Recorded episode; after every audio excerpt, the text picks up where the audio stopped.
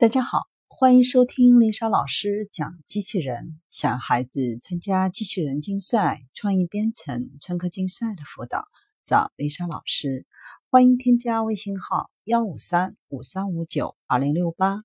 或搜索微信公众号“我最爱机器人”。今天丽莎老师给大家分享的是全球谷歌竞赛，只为开发对人类有益的人工智能。这项名为 AI Impact Challenge 的竞赛，在加利福尼亚州尼桑维尔办公室召开的一场名为 AI for Social Good 的活动上宣布，该活动是由 Google 的慈善机构负责监督和管理。Google 将其定位为非营利组织，大学和其他组织不在硅谷的企业和利润驱动的。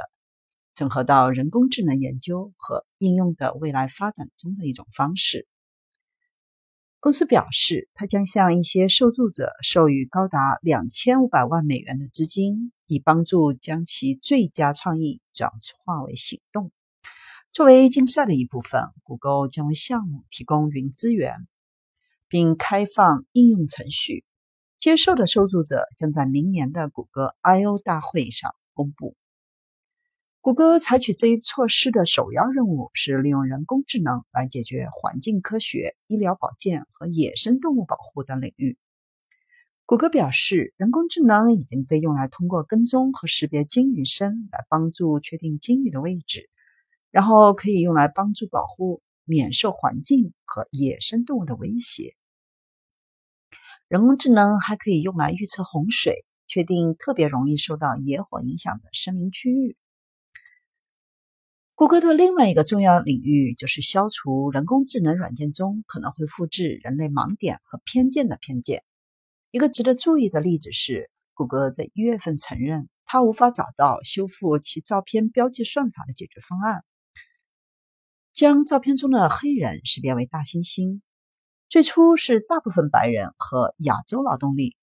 无法预见其如何图像识别软件会犯这样的错误。谷歌没有找到解决的方案，而是删除了在谷歌相册上搜索某些灵长类动物的功能。谷歌称其难以预见，并需要帮助解决类似的问题。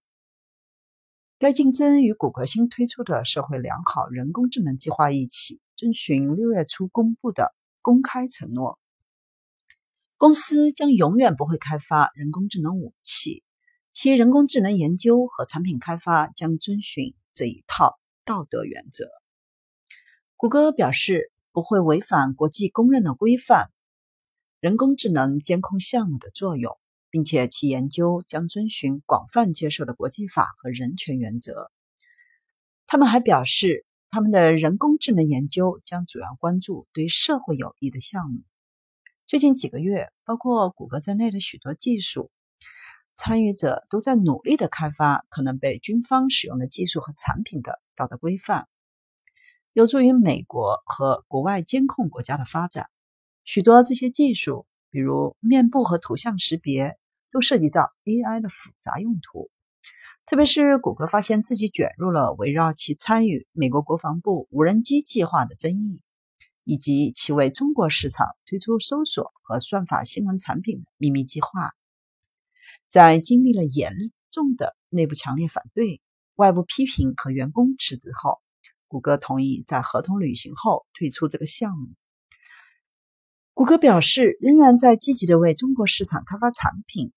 尽管他担心可能会被用来监视中国的公民，并将他们的线下活动与他们的在线行为联系起来。谷歌还表示，他仍计划与军方合作。其中有争议的谷歌服务使用人工智能模仿人类，并代表用户拨打电话。下个月将开始在 Pix 设备上推出。